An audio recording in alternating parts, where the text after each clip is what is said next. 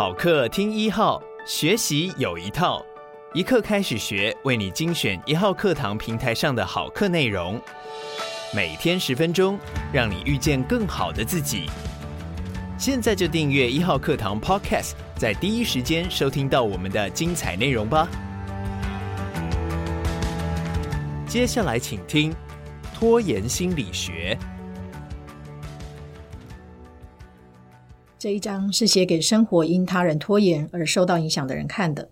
不管你自己是不是拖延者，如果你和老是延误的人一起生活或共事，你很可能也陷入挣扎，想激励拖延者采取行动，总是徒劳无功，导致你更加沮丧。看着你关心的人把生活弄得一团糟，却不知道如何帮他，是一件痛苦的事。对拖延者来说，并没有简单的解脱之道。对拖延者身边的人来说，也没有简单的答案。不过，我们知道什么方法有帮助，什么方法没效果。相互挫折循环。我们常会听到以下的抱怨：吉米不做作业，我实在受够了。我试过所有方法，已经没辙了。他在自毁前程，他无法看清这点，我看得很清楚，但他不愿意听我的。麦克总是说他会帮忙收拾家里。但是他都只是口头说说，我叫他做的事情，他迟迟不做，推说他还没准备好或时间不对，不然就是只做一半，把剩下的烂摊子留给家里的其他人来收拾。我实在很受不了，我的助理根本是在帮倒忙，他每次都拖到最后一刻才动手，做事又很散漫，我还得花时间纠正错误。我已经告诉他非改变不可，不然就换人来做，但还是没有用。我不知道该如何是好。和拖延者生活或共事很辛苦，他们常迟到，无法坚持到底或履行承诺。他们的行为让人发火，也令人费解。如果你做事讲求条理又有效率，更是难以忍受。气人的是，拖延者常对他们做的事情或没做的事情含糊其辞，让你以为事情进展得比实际要好。拖延者要不是不想告诉你实情，就是无法告诉你实情，这可能让你觉得受骗上当或遭到背叛。让你们的关系陷入紧张和冲突，你和他很容易陷入相互挫折的循环。一开始大家都抱持善意，但彼此的关系可能迅速恶化。冲突总是为了一个根本的问题：你想要拖延者做某件事，但他不做。我们来看看经常发生的情况。第一阶段，鼓励。大家刚开始发现拖延者难以完成任务时，通常会鼓励他：“我知道你可以做到。”或是只要你动手，就会发现情况没那么糟。如果你不是拖延者，你知道你需要有个计划，并且在最后期限之前落实计划。即使那件事一开始令人感到不快、不完美或令人害怕，你知道你必须做点事情才能启动。所以，当拖延者无法动手时，你可能会以为，在你清楚的思维和鼓励下，他最终会明白你告诉他的道理，并展开行动。可惜。拖延者往往不把你的鼓励当成支持，而是把它当成压力，或解读成你想要掌控他。你不能假设他会欢迎你的善意，尤其当你的鼓励让他怀疑自己的智慧、才干或技能时，更是如此。你很聪明，一定会做得很好，但是在内心深处，即使是最有才能的拖延者，也会觉得自己能力不足。那样的鼓励虽然利益善良，却会加强他的不安全感。拖延者或许会迎合你，表面说好，语带感谢，答应你会采取行动，结果却什么也没做。他看起来很好相处，但实际上不太甩你。有些拖延者会马上反抗你的鼓励，回应没错，但是先肯定你说的没错，接着搬出所有的理由，告诉你为什么你说的话对他没有效。例如，你说的没错，我只要先开个头就行了，但是我还有很多事情得做。或是缩小这篇报告的范围可能会比较容易着手，但是这样一改就整个改变了。不论拖延者是和善的接受你的说法，还是以“没错，但是”来回你，或者干脆拒绝你的帮忙，结果是你的鼓励通常都无法让拖延者展开行动。第二阶段，失望。当你想帮忙的心意显然完全无效时，很容易因此感到失望。你花了很多心血想要帮助他。却被当成耳边风，这或许会让你觉得你已经做了所有的工作，但拖延者都不当一回事。你可能会对自己感到失望，心想：要是更努力帮助他，他就会有些进展。你应该更鼓舞他，想出更好的建议，在他需要帮忙时随时伸出援手。你等于是把拖延者的不肯行动当成自己的职责。这时，多数人会更努力的帮忙处理问题，给予更多的鼓励和更好的建议，希望能让拖延者动起来，也减轻自己的失落感。但还是没效，拖延者会感觉到你的失望，因此觉得更糟。除了担心面对任务外，现在他也担心面对你。不久，拖延者会开始暗中怨恨你在他身上投入的心血，你变成他需要达到的另一个期许，另一个需要躲避的人。最后，他会开始远离你，意图撇开你的失望和你的帮忙。第三阶段，恼怒。失望过后，接踵而来的是恼怒。你开始把拖延者的无动于衷当成故意的，或冲着你来的。你的努力全都白费了。拖延者的消极回应变得不可理喻。恼怒可能有几个不同的来源，例如，你可能因为拖延者回绝你的帮助，依然毫无进度，一再拿同样的理由来搪塞你，而觉得火冒三丈。不过，这时他可能也很愤怒，直接或间接叫你少烦我。如果他没做的事情又影响到你的生活和利益，或是你觉得你正看着他自毁前程，冒着退学、革职、破产、惩罚或健康恶化的风险，你更可能因此感到挫败。或许大骂拖延者把事情搞砸，会让你觉得好过一点，因为你至少做了一点事情，而不是无助的站在一旁。但这只会让事情更加恶化。第四阶段，僵持。此刻，你和拖延者之间陷入僵局。你坚决一定要让拖延者行动，但拖延者则是坚决反抗。紧张局势如天上的乌云重重，双方各自酝酿怨恨的情绪，冲突似乎一触即发。长期而言，这样的僵持可能摧毁原本令人满意的婚姻关系、亲子关系、友谊或合伙关系，导致关系破裂或双方渐行渐远。不幸的是，有时这种裂痕还会大到永远无法修复。与拖延者协商，如何和拖延者互动，依然维持良好的关系？有些方面的考量可以让你和拖延者的日子都好过一些。首先，我们先找出一些需要回避的做法，因为他们毫无效用。一，请不要说“做就对了”，这句话对拖延者来说是禁忌。当你说“做就对了”，是强调拖延者没能力做别人似乎都能做的事情。这让拖延者感觉更糟。二，请不要啰嗦和监督。你不断提醒拖延者该做什么，或检查他的进度时，他会觉得你在监督他而讨厌你。他或许会随口承诺来安抚你，但他很讨厌你的监视，不管你的动机有多么善意。他可能放慢速度以躲避你的监视，或积极唱反调。三，请不要责备、嘲笑，用极端或夸张的后果来威胁。你也许以为让拖延者感到羞耻，尤其是让他当众出糗，他们就会奋发向上。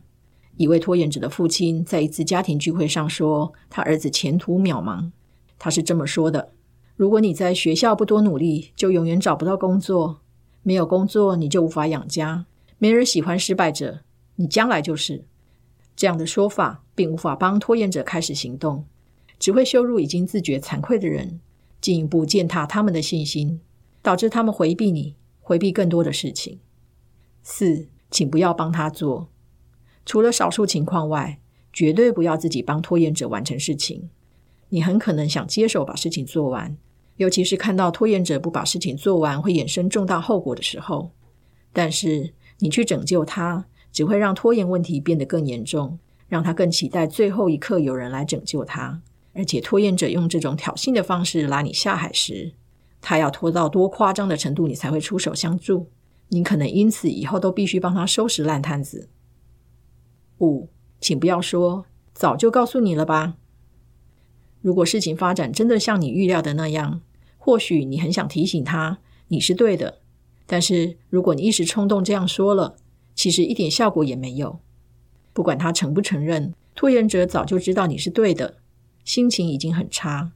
如果你还说早就告诉你了吧，那就像在伤口撒盐一样。你可能觉得这证明你是对的，却会导致拖延者和你更加疏离。有效的态度。世界上没有保证有效的方法可以应付拖延者，不过有些处事态度可以让你们彼此的日子都好过一些。一、培养成长心态。多数拖延者是以固定心态来看待结果和绩效表现，也就是说，他们把智慧和才能看成是与生俱来的固定特质。这种观念认为，他们在生活、学校、工作、运动场，甚至家里做的每件事，都反映出他们有多聪明、多有才能。所以，任务变成测试，有失败的风险，导致很多人迟迟不肯做。固定心态导致我们回避较大的挑战。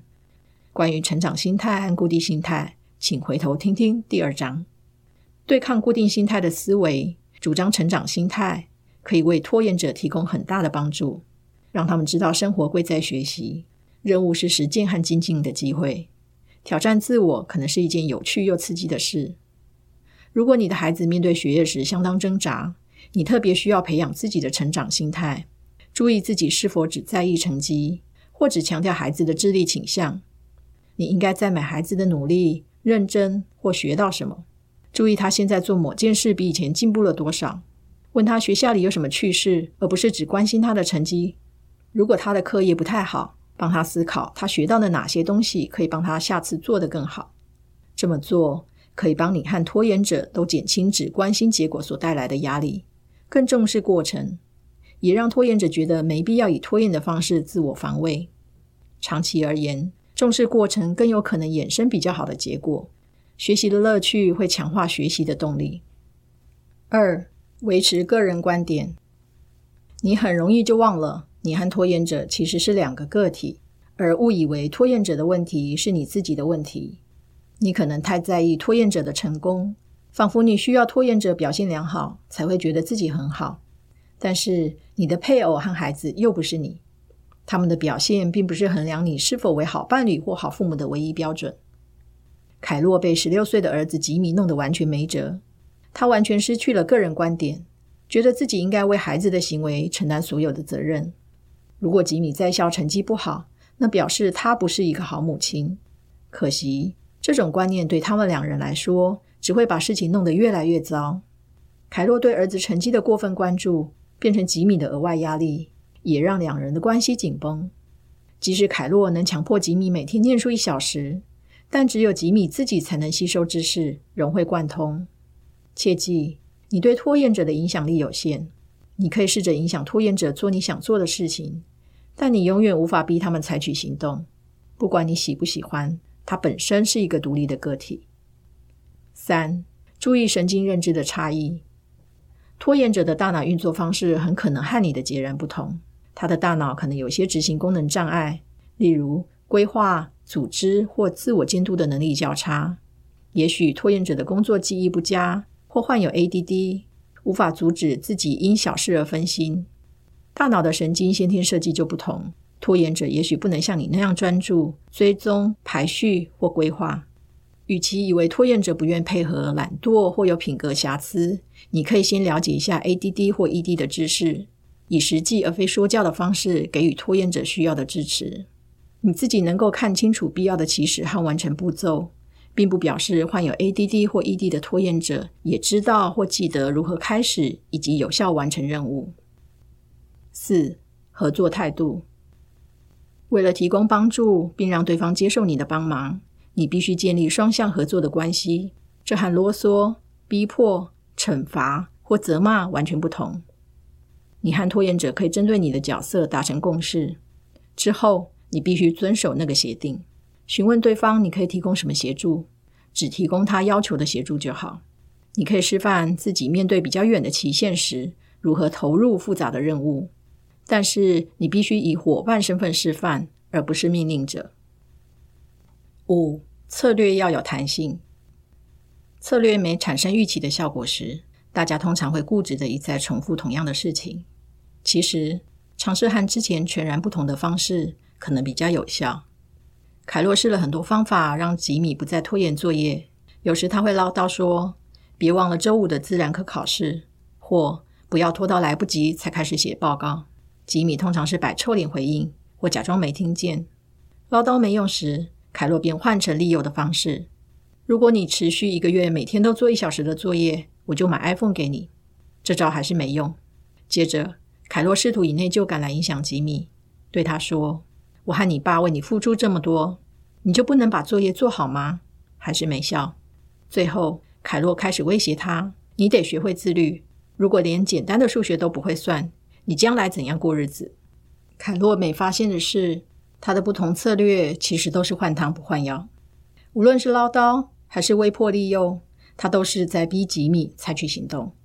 他做的每件事都是为了说服吉米做作业，结果除了造成冲突和怨恨以外，一无所获。吉米要不是发火，就是摆臭脸不回应。凯洛觉得自己逐渐失去这个儿子，失望之余，凯洛尝试一些新方法，决定不再逼吉米念书。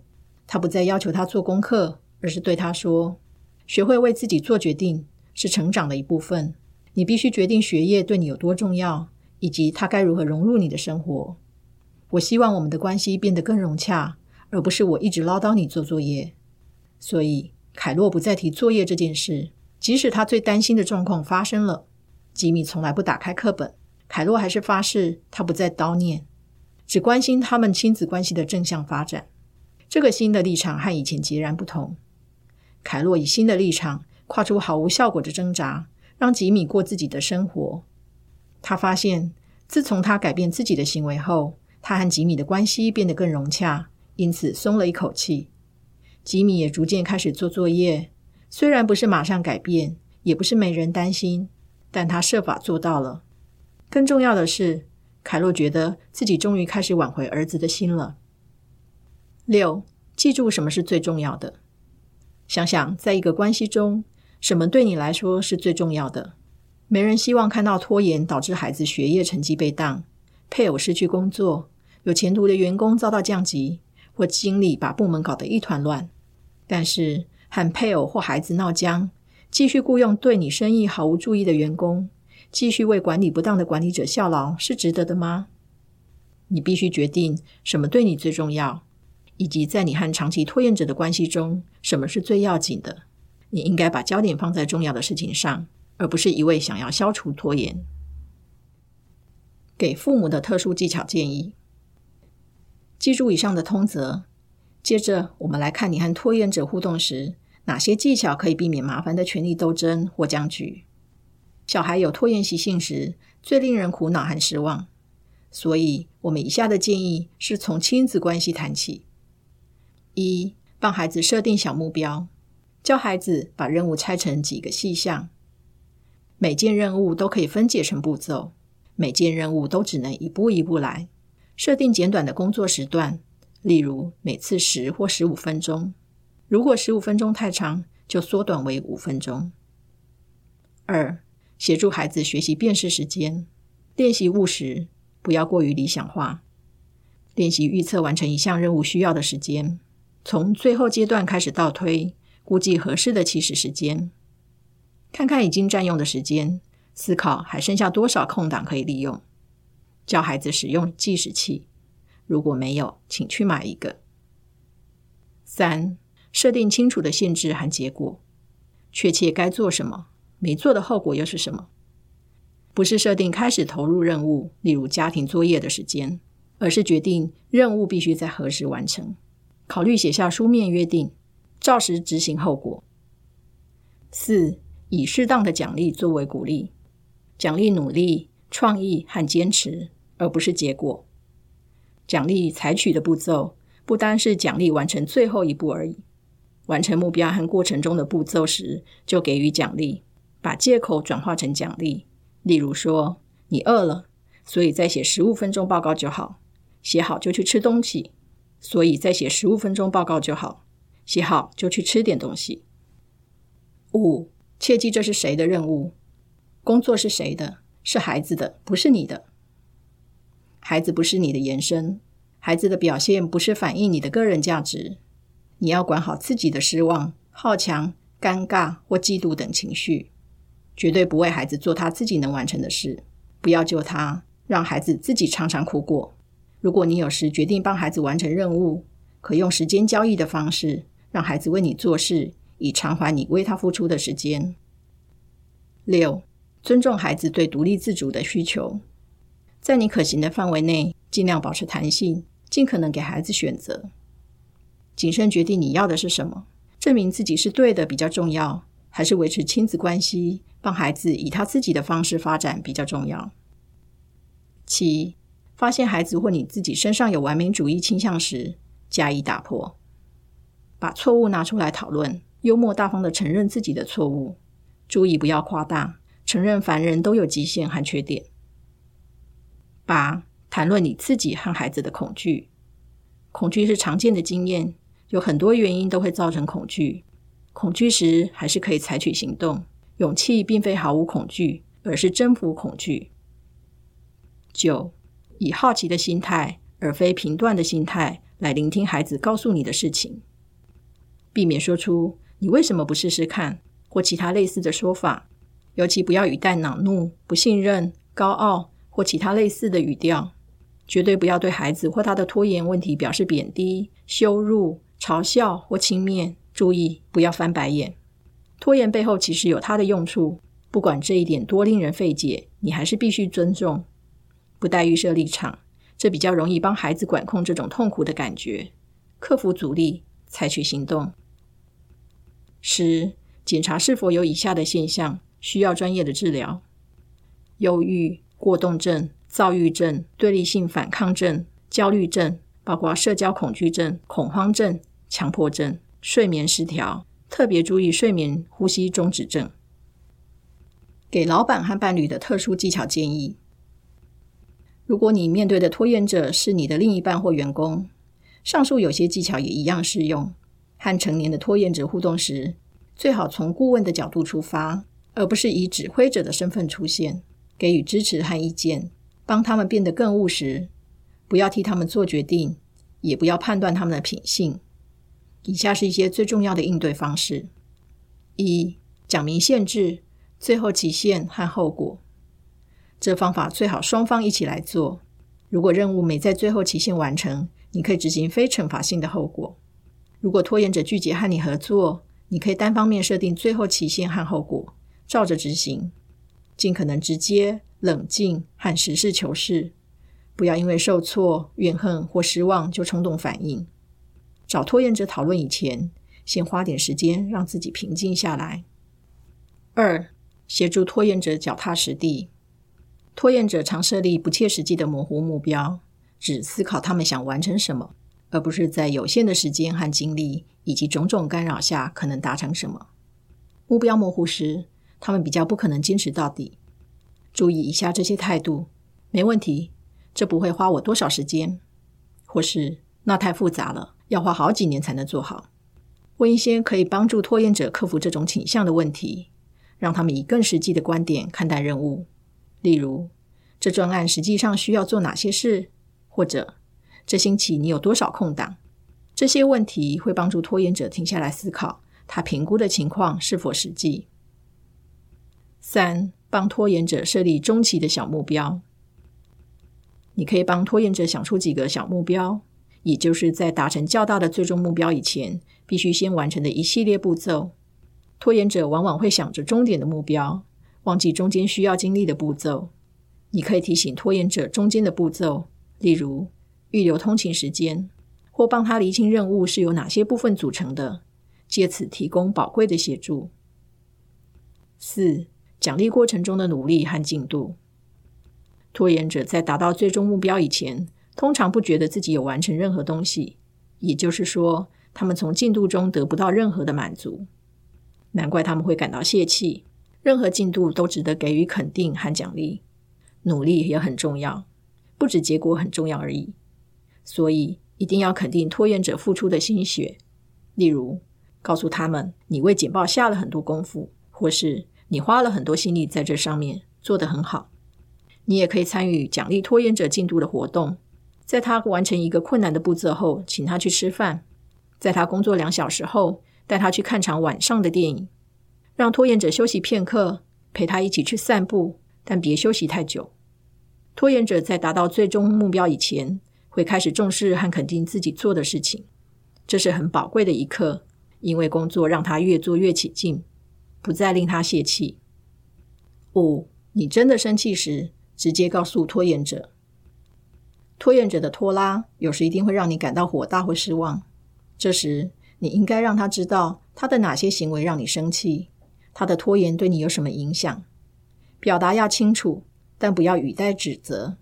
例如，你可以说：“你告诉我你会整理一份名单，开会之前给我，结果却没做到，让我们无法继续做后续的其他事情。你没做好分内的事，让我很困扰。”间接表达怒火，例如挖苦。冷落对方、翻白眼之类的非言语行为、严厉的语调等等，都对事情没有帮助。六，让拖延者知道，他们本人远比他们的表现更重要。如果你真的想帮助拖延者，就让他们知道，你除了重视他们的办事能力，也重视其他的特质，例如慷慨大方、好奇心、幽默感，或对他人两难处境的敏锐观察。拖延者可能有烹饪的天赋，很有设计和配色眼光，或擅长修理故障的东西。拖延者可以欣赏别人身上的这些特质，却难以欣赏自己所拥有的。他们以自己完成的事情来评断自己，觉得他们的价值只看自己的表现如何而定。你可以让拖延者知道，你对他们的认识和尊重不只限于他们的成败，你甚至可以帮他们重新界定成败的定义。七，为自己想想。你必须自问一个重要的问题：如果拖延者无法完成任务，对你有什么影响？有什么后果会对你的生活造成严重的冲击吗？或是让你陷入险境吗？如果拖延者是你的事业伙伴，你可能会因为他的拖延而失去营收和流失客户，变成外界诉讼的对象，或损及你的专业声誉。如果你的配偶不可靠、一事无成，你自己的生活可能受到牵累，必须妥协。在这种情况下，你需要考虑如何照顾自己。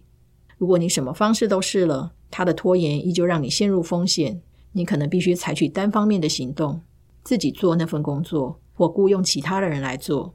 在极端情况下，你甚至需要终止你们之间的关系。